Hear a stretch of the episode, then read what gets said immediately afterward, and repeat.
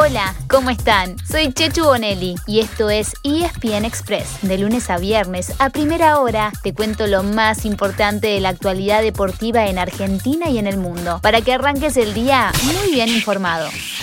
Argentina sale de una doble fecha de eliminatorias en la que se quedó con gusto a poco, pero no tiene tiempo para lamentarse. Vamos muchachos, arriba, ¿eh? Esto continúa. Tras empatar con Chile y Colombia, en partidos que dominó y en los que mereció llevarse los tres puntos, el equipo de Lionel Scaloni ya tiene que ponerse a pensar en la Copa América. Y el primer paso para eso es definir a los convocados. De los 33 nombres de la lista preliminar, el técnico tiene que bajar a 28 hoy mismo.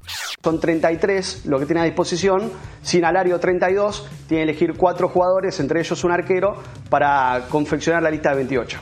Como Lucas Alario ya está descartado por lesión, son cuatro entonces los jugadores que se quedarán afuera. Las buenas noticias son que los lesionados en el partido con Colombia podrán estar en la lista. Uno es Cuti Romero, que en principio no se habría desgarrado, sino que tiene una sobrecarga muscular. El defensor entonces estaría en la lista, aunque quizás no pueda debutar el lunes frente a Chile.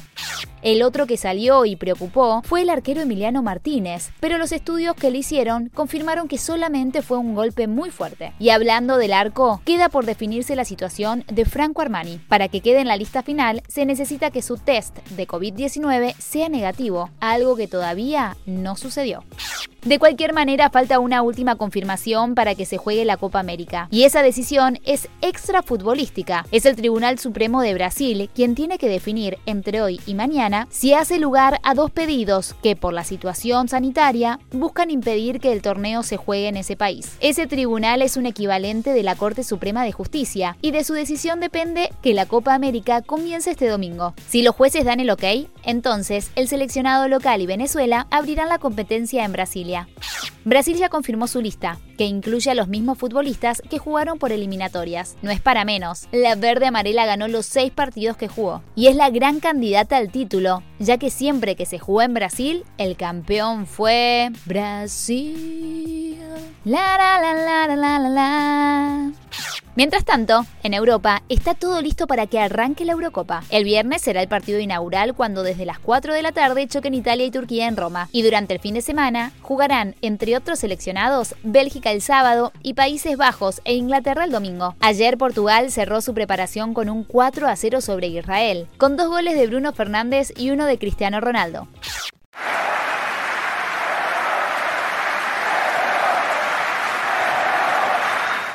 Lo que acaban de escuchar es la ovación con la que despidieron a Diego Schwartzman ayer de la pista central de Roland Garros. Y no por haber ganado, ya que se despidió en cuartos de final, sino por el partidazo que hizo ante Rafael Nadal. El Peque perdió en cuatro sets, pero dejó todo ante el español, que se metió en semifinales y sigue camino a su título número 14 en París. Mañana viernes, Rafa chocará contra Novak Djokovic, el número uno del mundo. Partidazo. Sí, un partido que será claramente una final anticipada. Y en la otra semi se medirán el alemán Alexander Zverev y el griego Stefanos Tsitsipas. Hoy se juegan las dos semifinales de chicas y las ganadoras chocarán el sábado en la final.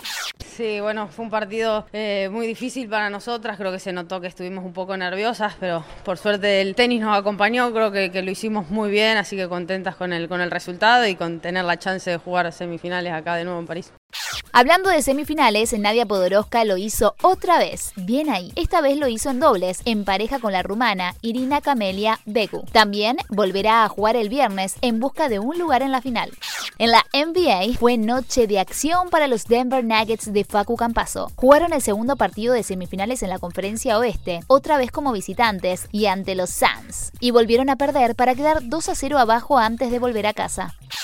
Esto está terminado y ahora sí, final, final, final, victoria amplia, categórica, contundente, aplastante de Phoenix sobre Denver 123 a 98 en el segundo partido de esta semifinal de conferencia del oeste. Lo deja en una situación de enorme ventaja y hay que tener en cuenta que en el 93% de los casos en los que un equipo toma ventaja de 2 a 0, termina quedándose con la eliminatoria. Veremos qué pasa en esta serie, Chapu, pero la cosa se empieza a poner muy cuesta arriba para los Nuggets.